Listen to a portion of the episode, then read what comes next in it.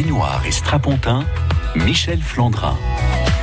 Bonjour, rebonjour, bienvenue dans le magazine des spectacles spécial Corrigé d'Orange, donc ce mardi sur France Bleu Vaucluse, en compagnie du directeur Jean-Louis Grenda, qui commente ou qui va commenter ses choix pour l'édition 2019, en particulier le Guillaume Tell de Rossini et le Don Giovanni de Mozart. Ce sont les deux productions d'opéra proposées euh, cet été par les Corrigis. Il y a en tout 12 soirées du 19 juin au 6 août au Théâtre Antique et dans la cour Saint-Louis de la Cité des Princes. Baignoire et strapontin, l'actu culture qui vaut le détour. Les d'Orange, donc du 19 juin au 6 août, avec au mois de juillet une production d'opéra. Et là, ce sera la célébration de l'opéra italien.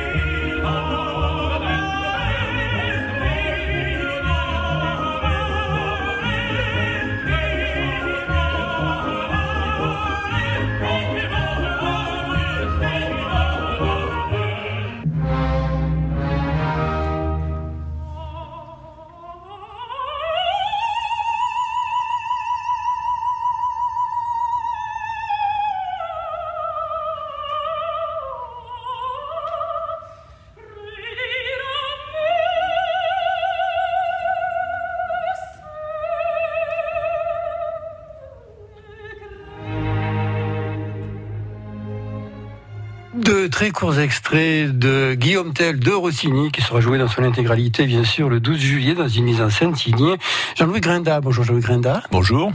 Euh, l'extrait là qu'on vient de passer, je l'ai trouvé sur YouTube, évidemment. Euh, alors, il y avait une arbalète, une pomme, le reste euh, de la production, qui est une production du théâtre de Hanovre, qui s'est joué à Hanovre. On avait plutôt des Kalachnikov et des, et des pistolets très très 20e et 21e siècle. Votre Guillaume Tell, est-ce qu'il va rester fidèle à l'époque d'origine de la légende de Guillaume Tell, ou est-ce que vous allez proposer une transposition?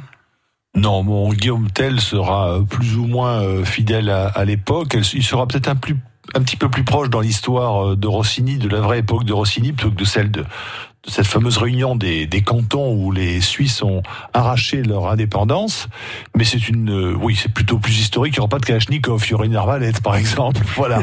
Mais vous savez, c'est c'est vraiment, je suis très fier de présenter pour la première fois au Corrigi d'Orange Guillaume Tell de Rossini, qui est un, un immense chef-d'œuvre de, de, de, de, tout simplement tout le répertoire de l'opéra. Moi, si j'avais deux opéras préférés dans ma vie, ce serait le Falstaff de Rossini, de Verdi, pardon, et le Guillaume Tell de, de Rossini. C'est dernier opéra, je crois d'ailleurs. Hein. C'est son dernier opéra. Après ça, il a posé la plume.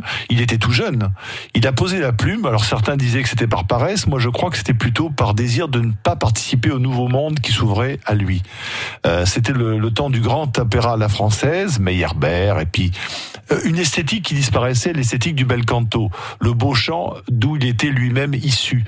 Euh, n'oublions pas qu'il a été directeur à Naples pendant de nombreuses années et que donc voilà, l'esthétique nouvelle ne lui convenait pas. Alors il a voulu montrer que lui aussi était capable de faire comme les autres et même mieux et plus tôt.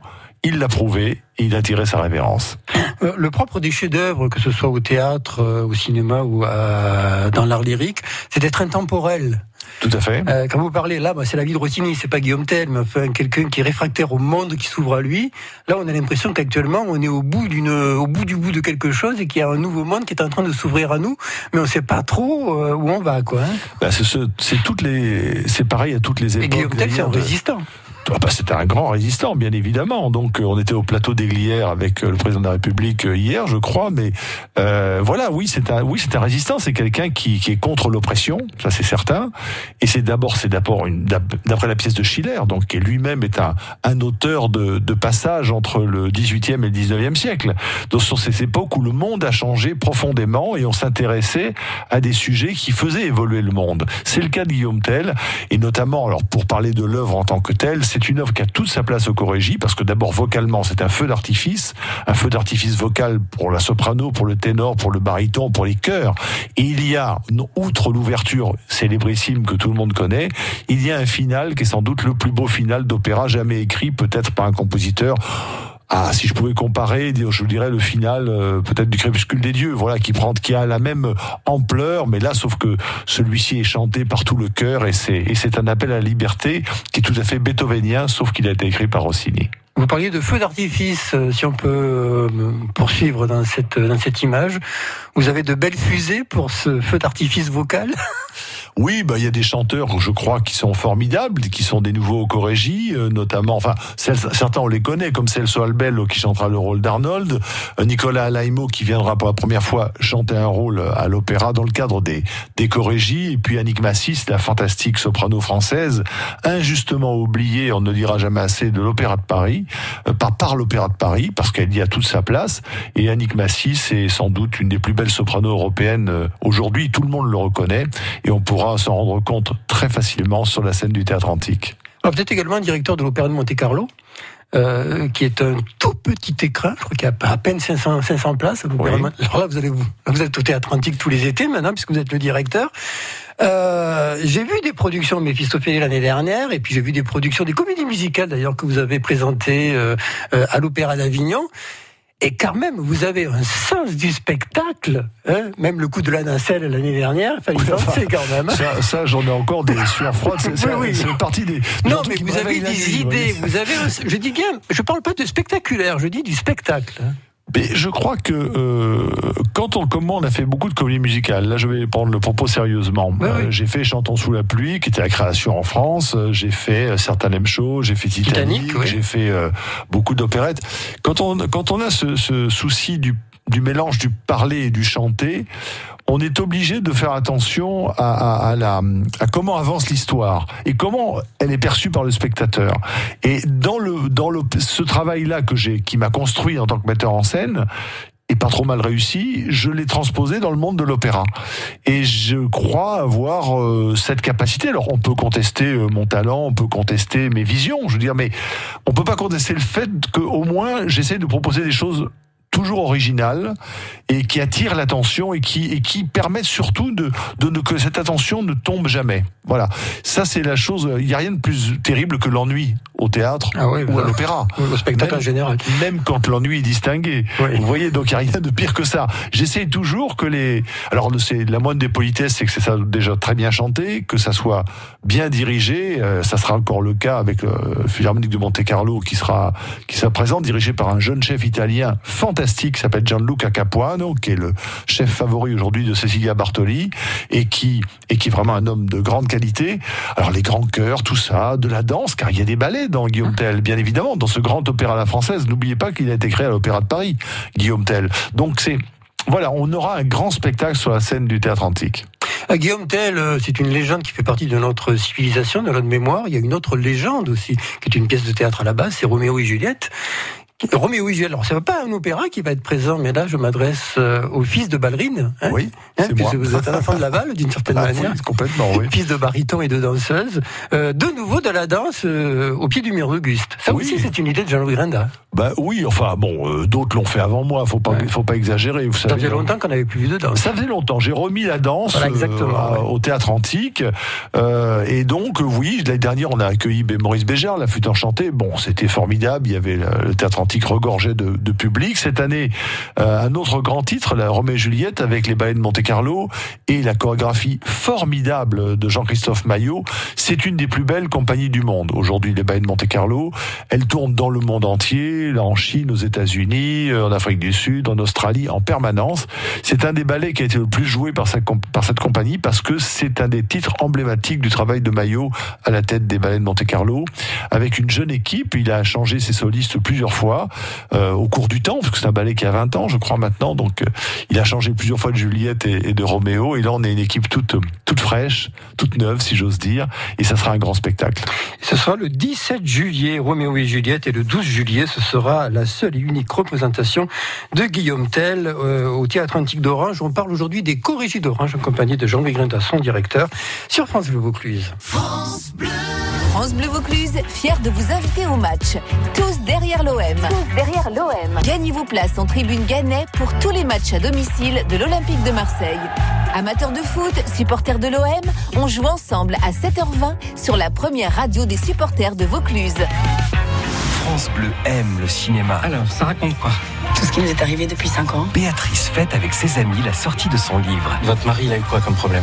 Un accident. Un livre qui provoque un joyeux pugilat. Oh, je me souvenais pas de ça. Je rêve. Je suis étouffante. Après Barbecue et Retour chez ma mère, le nouveau film d'Éric Lavenne Ce que je voulais écrire, c'est que sans vous, sans les enfants, j'aurais jamais tenu.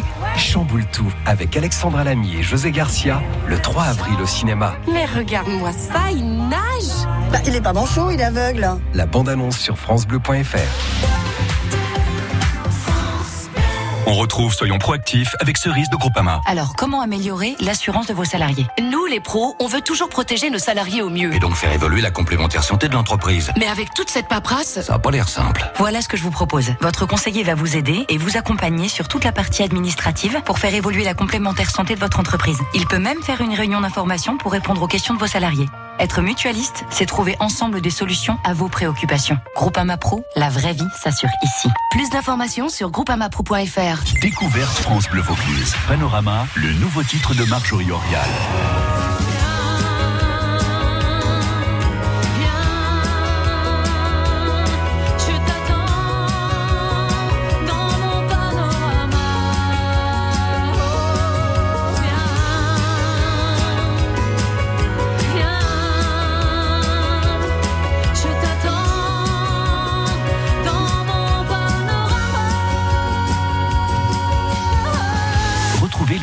France Bleu Vaucluse le week-end à 10h40. Et dès maintenant sur FranceBleu.fr. Je trace des chemins qui n'attendent que toi. À toi l'enfant qui vient, je précède tes pas. Je murmure ton nom dans le souffle de ma voix. Je t'offrirai le monde, toi, je ne connais pas. Je t'ouvre grand mon cœur, comme on ouvre ses mains. Je t'espère des bonheurs aussi grands que les miens. Demain, c'est toi.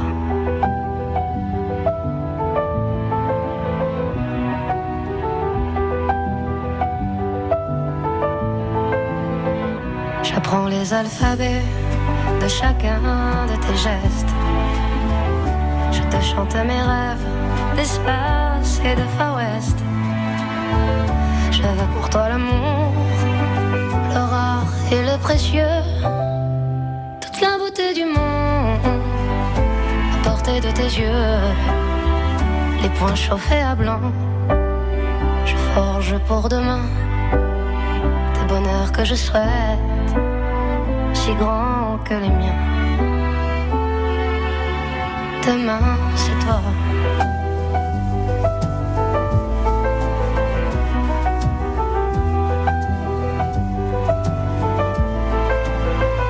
Je te donne les clés qui ouvrent tous les coffres. Je pulvérise les murs des prisons que l'on t'offre. Je cours à l'infini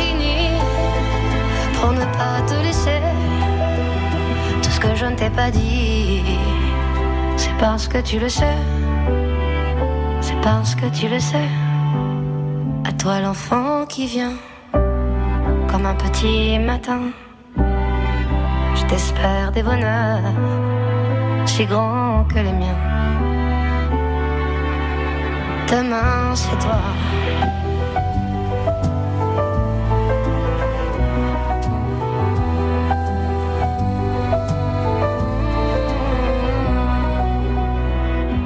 Demain, c'est toi, Zaz, sur France Bleu Vaucluse. Et dans le magazine des spectacles, nous repartons au Théâtre Antique d'Orange.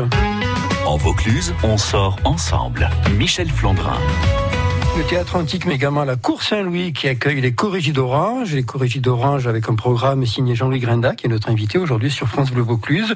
Le premier opéra donc de l'été 2019, ce sera le Guillaume Tell de Rossini. Et ensuite, les 2 et 6 août, place à Don Giovanni. Girarem la mano, la mi dirai di sì. Vedi non è lontano, partiam ben mio dato.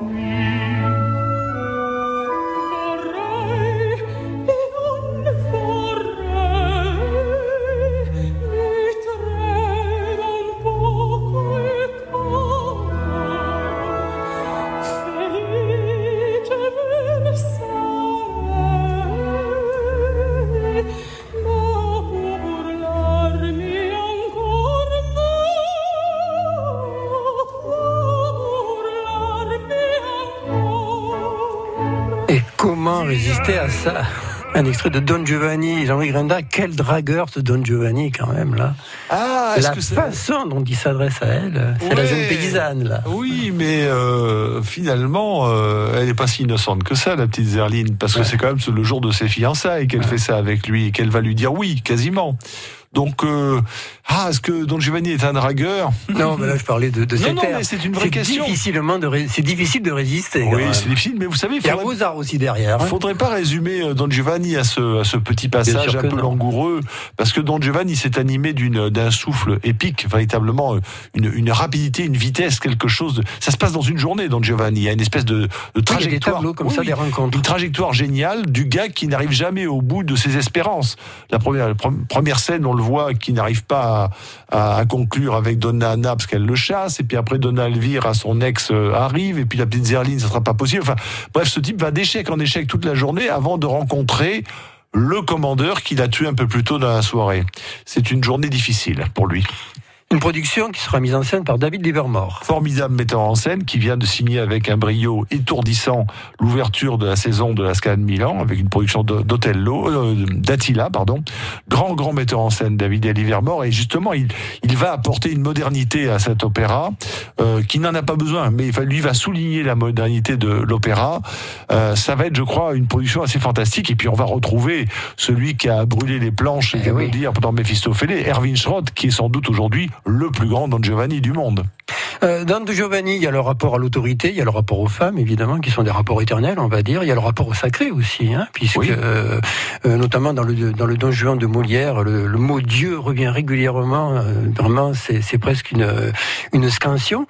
Euh, et juste après Don Giovanni, il va y avoir Faust, dans le film de Murnau, d'après Goethe, euh, accompagné au piano un ciné-concert de Jean-François Zigel. Il y a un lien entre tout ça, parce que le sacré va être très présent au mois d'août, finalement. Écoutez, euh, honnêtement, moi, je, je suis pas pour les saisons thématiques. Je trouve que quand on fait les saisons thématiques, c'est parce qu'on n'a pas d'imagination pour Pour faire les temps qui courent, le sacré, on en parle beaucoup quand même. de Oui, mais là, religion, en, en- euh, en l'espèce, c'est pas du tout voulu. C'est comme ça parce que Don Giovanni, effectivement, il y a toutes ces dimensions. Don Giovanni comme Faust, par contre, Mmh. là, ce qui les rapproche et là, ce qui est voulu, c'est que ce sont deux grands mythes européens. Tout à fait. Voilà, ça, ce sont deux grands mythes européens et on peut les mettre à n'importe quelle époque. D'ailleurs, ça n'a aucune importance. Ça marche de la même façon. Don Giovanni, ça peut se passer aujourd'hui. Faust, ça pourrait se passer maintenant avec un, un chercheur fou Ça, ça serait exactement pareil. Non, voilà, je crois que la, concomitance des deux touche à ce qui nous, à la au bouleversement de la société, effectivement, que nous connaissons aujourd'hui. Ça, c'est en phase avec le temps. Ce sont des, ouvra- des ouvrages du passé, mais qui sont terriblement en phase avec notre temps. Et le Faust de Murnau, qui est un chef-d'œuvre total de l'histoire du cinéma, bénéficiera de l'accompagnement musical forcément formidable, je pense, de Jean-François Zigel, et de voir cet homme avec ce piano devant cet immense mur et ce film muet projeté sur ces pierres bimillénaires, ça a quelque chose de merveilleusement fort. Avec un acteur formidable, c'était Emile Jennings, si Voilà. ma mémoire est bonne, dans le film de Murnau. Et alors, j'ai appris ce matin, en préparant cette émission, que Goethe, qui a écrit Faust, a aussi inspiré euh, la symphonie, enfin, une partie de la symphonie numéro 8 de Mahler. Et alors là, bon, vous êtes euh, dans une radio de Radio France. hein. Euh, radio France, c'est deux orchestres, l'Orchestre National et le Philharmonique. Et les deux formations, vous allez les rassembler pour la première fois, enfin, euh, à ma connaissance en tant que spectateur, depuis les années 80, sur le plateau des Corrigis. Oui, c'est ça. Donc les deux orchestres de Radio France et la symphonie des Mille, hein, parce que la huitième de Mahler, c'est celle qu'on a surnommée à l'époque la symphonie des Mille, parce qu'il fallait presque 1000 exécutants. Et vous aurez également non seulement les deux orchestres, mais vous aurez le chœur de Radio France, vous aurez le chœur d'enfants de, Radio France également, et les chœurs de Munich qui se joindront à, nous, euh, des solistes placés sous la direction de Sarah qui est un des plus grands chefs euh, au monde aujourd'hui pour ce type de répertoire. Et c'est une soirée euh, extra extraordinaire dans le sens qu'elle sort de l'ordinaire par l'ampleur de l'œuvre, l'ambition euh, et, et voilà, c'est même pas une fois par génération qu'on peut voir ça, c'est une fois sur deux ou trois générations. Donc précipitez-vous parce que ça sera ici maintenant et part avant un grand moment à Orange. Et en plus, à Orange, vous imaginez, c'est presque 1000 exécutants avec un- devant ce mur, avec cette acoustique extraordinaire. Je crois que ça va être un, un moment euh, inoubliable. C'est l'une des symphonies les plus longues jamais écrites. hein, Oui, tout à euh, fait. Qui tourne autour de, de 90 minutes. Jean-Louis Grinda, vous avez ramené la danse, vous avez amené le cinéma au Corégie. Euh, vous avez également proposé euh, l'année dernière, et vous le refaites cette année, une nuit autour d'une culture. L'année dernière, c'était la Russie. Cette année, c'est l'Espagne, avec, Avec- une voix et des danseurs. Et quelle voix et quel danseur Oui, alors c'est la voix, c'est l'ami Placido Domingo. Je Tout dis l'ami parce que bon, voilà, c'est l'ami des Corégies depuis longtemps. C'est un ami personnel et euh, voilà, il a accepté euh, de célébrer les 150 ans avec une nuit espagnole, avec les ballets d'Antonio Gades et deux autres chanteurs espagnols. C'est un répertoire uniquement fait de musique espagnole, de sarsuela. Et Placido chantera et il chantera pas un ou deux morceaux. Il va chanter beaucoup dans la soirée. Il va dialoguer avec ses collègues euh, chanteurs, mais également il dialoguera avec le ballet de Gades lui-même. Donc ça devrait être une soirée très festive, très très joyeuse, colorée et belle. Et ce sera le 6 juillet, hein, le 6 juillet, euh, au pied du mur d'Auguste. Et on continue comme ça à examiner et à commenter en compagnie de son directeur euh, le programme des Corrigies 2019, les Corrigies d'Orange. Des coulisses à la scène, l'actu culture de Provence. Michel Flandrin.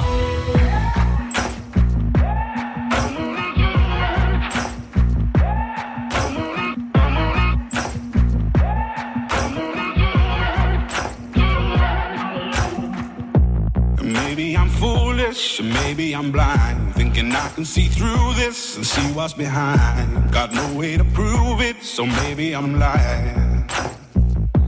But I'm only human after all. I'm only human after all. Don't put your blame on me. Don't put your blame on me. Take a look in the mirror. and What do you see? Do you see it clearer are you deceived in what you believe? Cause I'm only human after all. And you're only human after all. Don't put the blame on me. Don't put your blame on me.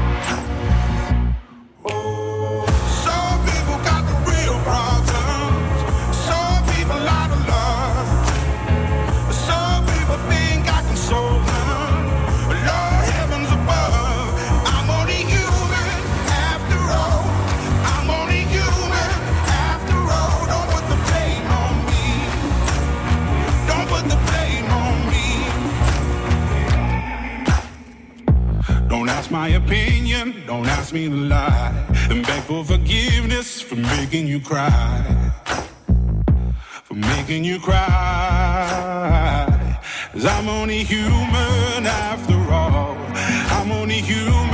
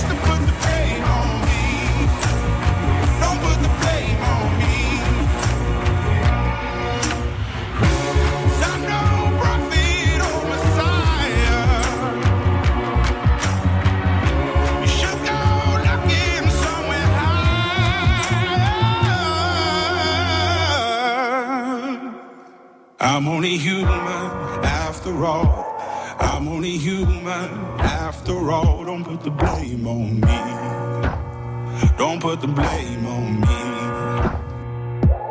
I'm only human. I do what I can. I'm just a man. I do what I can. Don't put the blame on me. Don't put your blame on me. Rag and Bone Man, c'était Human sur France Bleu Vaucluse. Baignoire et Strapontin, l'actu culture qui vaut le détour. Et notre invité aujourd'hui, c'est Jean-Louis Grinda, le directeur des Corrégies d'Orange du 19 juin au 6 août. Et alors, le 11 juillet, euh, Jean-Louis Grinda, au pied du mur d'Auguste, il y aura vraiment un DJ dans les chorégies Eh oui, il y aura vraiment un DJ, il y aura un, mais pas, c'est pas Monsieur Tout le Monde, Jeff Mills. Hein. C'est quelqu'un de très particulier qui a un univers artistique. euh, réel, c'est un artiste d'ailleurs complet, et ce sera avec l'orchestre euh, d'Avignon qui l'accompagnera sur la scène du Théâtre Antique. Et ça Il y aura sera, un DJ avec de la musique vivante. oui, alors. oui, c'était quelque chose d'inclassable. C'est de la vraie, c'est de la techno, hein, vraiment. Mais voilà, ça sera quelque chose, un acte artistique, je crois, très fort, euh, très beau. Euh, pour la première fois, ce type de musique dans le cadre des chorégies, je pense que c'est bien de renouveler un peu le public, de permettre de faire du prosélytisme. Il y a Bien sûr, moi j'adore l'opéra, c'est ma vie l'opéra, mais faisons venir le plus de gens possible au théâtre antique parce que la visite au théâtre antique, voir un spectacle là, c'est une expérience unique au monde. Et des gens qui viennent voir le ballet, qui viennent voir le cinéma, qui viennent voir euh, Jeff Mills, ils peuvent un jour revenir voir un autre grand spectacle ou un concert. Donc c'est mon vœu le plus cher. Moi je venez tous le plus nombreux possible et les et les jeunes Jeff Mills, euh, vous serez pas déçus. Hein. Il y a également un rendez-vous que vous avez ressuscité également, euh, un rendez-vous beaucoup plus intime. Ça se passe pas euh, au théâtre antique, ça se passe à la Cour Saint-Louis. Ce sont les récitals de la Cour Saint-Louis. Oui, alors moi j'en regarde un souvenir très ému parce qu'à l'époque de Raymond Dufaux dans les années 80, au début euh, des années 80, on avait fait, il, a- il avait produit beaucoup de récitals merveilleux comme ça. Je m'en souviens très très bien parce que je travaillais au Corrégie à l'époque, j'étais tout jeune. Oui, j'avais vous 20 avez été l'assistant de Raymond j'avais, Dufaux. oui, oui, j'avais 22, 23, 24 ans, trois ans, même trois années merveilleuses et formatrices d'ailleurs. hein. Et, et donc j'essaye de redonner un peu à, à ce, à cette course Saint-Louis qui est ravissante, qui est vraiment très provençale, qui est toute refaite. Euh, le, le- j'essaie d'y refaire le plaisir de la voix. Voilà, et on aura deux, deux récitals. On aura d'abord un très grand ténor international, Ramon Vargas, qui a fait énormément de disques magnifiques, qui est vraiment un superbe interprète avec une voix d'une couleur euh, très belle, un grand musicien. Et puis un, un autre récital plus euh, encore plus amusant, si j'ose dire, plus souriant, avec trois ténors, trois ténors napolitains qui s'appellent et dont le, et le, le titre du récital s'appelle Le Soleil de Naples. Je crois que tout est dit dans dans ce titre-là, et ce sera une soirée euh, napolitaine tout à fait festive. Ce sera les, les 2 et 8 juillet, parce qu'en fait, euh, généralement, les chorégies débutent, enfin maintenant, il y a toujours des levées de rideau au mois de juin, là, il y aura toujours pop opéra et puis bien sûr... euh, Musique le- en fête. Musique en fête, mais généralement, les chorégies débutaient avec le premier opéra, alors que là, en fait, il va y avoir les deux récitals de la Cour Saint-Louis, il y aura également donc euh, le nuit 6 juillet, la nuit espagnole, et puis alors, il y a aussi quand même le 20 juillet, une soirée consacrée à deux voix, mais au théâtre antique, euh, deux voix russes. deux voix russes, mais quelle voix? Alors, s'il y a aujourd'hui, s'il y a des grandes stars, euh, on va dire s'il y a trois grandes stars dans le monde de l'opéra, il y a Cecilia Bartoli, il y a Placido Domingo. Et il y a Anna Netrebko et, et Jonas Kaufmann, par exemple, pour dire quatre. Il y en a quatre. J'oublie pas Roberto, mais Roberto Alagna, on l'a vu beaucoup au Corrégie. Et là, on en a deux quand même sur les quatre cette année, ce qui est pas mal. Et peut-être d'ailleurs plus, on verra bien.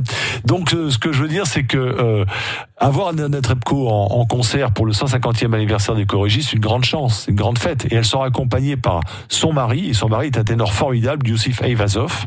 Il n'y aura pas que, il y aura d'autres chanteurs, il y aura des chœurs. Euh, je vous laisserai la surprise de tout ça parce que c'est encore trop tôt pour détailler le programme, mais ça sera une grande, grande soirée d'opéra festive, magnifique, avec elle qui a sans doute une des plus belles voix du monde, incontestablement. C'est aujourd'hui là, dans les sopranos, euh, les grandes sopranos de l'opéra, avec euh, Sonia Yoncheva, c'est, elle incontestablement la numéro un. Et ce sera, ils seront accompagnés par l'Orchestre National de Lyon. Ce sera donc le 20 juillet. Voilà donc, euh, ben, on a quasiment tout dit sur ces, on a tout survolé, si je veux dire, sur ces corrigies. Euh, on arrive à la fin de l'émission. Oh, pour finir, on va se payer l'ouverture quand même.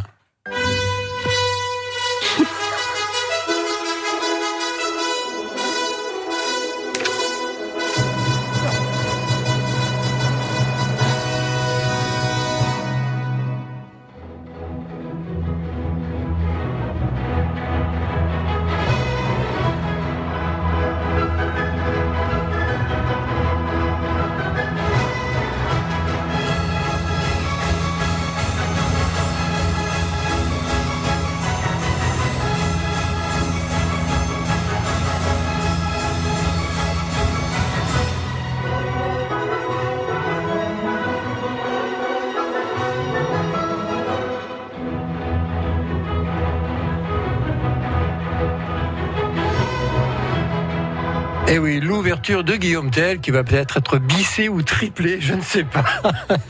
Ce sera donc le 12 juillet avec la mise en scène signée Jean-Louis Grinda. Merci infiniment Jean-Louis Grinda d'être venu aujourd'hui en direct sur nos studios, dans nos studios. Euh, bah, demain, il y aura un autre euh, directeur d'un grand festival d'été qui sera à votre place, c'est Pierre-François Leclerc qui est le directeur de Vaison Danse. Et qui est un ami. Et ouais, et qui travaille à l'opéra d'ailleurs, euh, à l'opéra Paris-Bastille. Voilà. Absolument. Mais vous, demain, donc, vous saurez tout sur le festival de Vaison. Voilà, c'est terminé pour aujourd'hui. Merci à Vincent qui a réalisé cette émission. Vous écoutez France Bleu Vaucluse. Il est 13h. Première radio du Vaucluse. Première radio sur Avignon. Et c'est parti pour une